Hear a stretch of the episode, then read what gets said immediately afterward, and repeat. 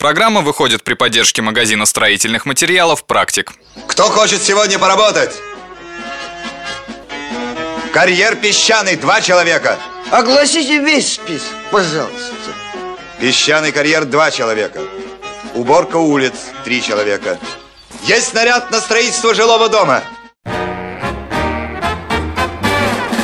Операция «Ремонт». Смотрю, с обоими ты справился. Хвалю. Ну, конечно, тут и премия не помешает. Так, а тут что?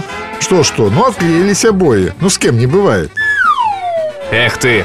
Между прочим, объект скоро сдавать, так что на выходных будешь доделывать. Смотри у меня. Ну а сегодня займемся малярными работами. А, ну тут расплюнуть. Маш да маш.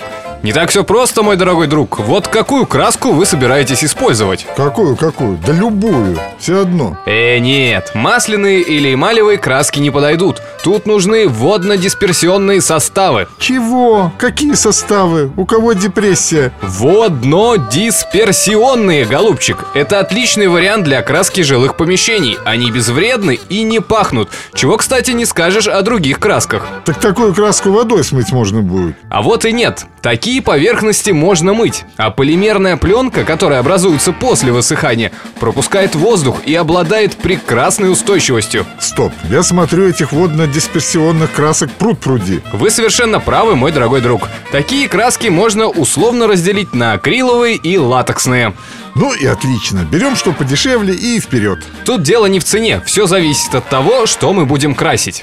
Что-то я тебя не понимаю. В чем разница-то? Латексные краски прекрасно подойдут для помещений, где придется постоянно наводить порядок, например, кухня или ванная комната. И что немаловажно для нас, строителей, они не растекаются, а значит и работать с ними гораздо проще. А акриловые? Они-то нам зачем? А это, мой дорогой друг, универсальное покрытие. Ведь оно подойдет как для внутренних работ, так и наружных. А еще через два часа можно наносить второй слой. Сохнут такие краски моментально. Так, а с цветом как быть? Может, я хочу серо-буро-малиновый? Где ж я такой найду? Да хоть в крапинку. Такие краски можно колеровать абсолютно в любой цвет.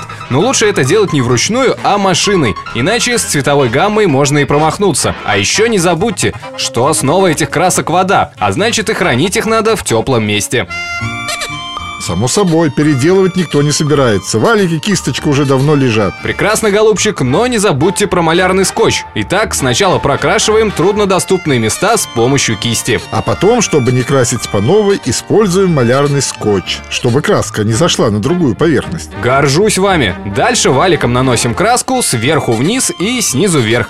А если работаете с потолком, то в направлении лучей света. И не забудьте, что полосы краски должны перекрывать друг друга на пару сантиметров. А слоев-то сколько? Одного хватит? Нет, конечно. Тут качество окрашивания как раз зависит от количества слоев. И не забудьте завершать движение валика в одном направлении. Это не даст потолку бликовать, и окрашенная поверхность будет однородной. А если валика нет? Можно и кисточкой, но имейте в виду, что скорее всего от нее останутся полосы, да и производительность ваша уменьшится. Профессионалы с помощью валика могут красить до 300 квадратных метров за день. Ну ладно, уговорил, валик так валик. Только не мешай своей болтовней, дай поработать. Как говорится, флаг вам в руки, ну, то есть малярный инструмент. А я на обед.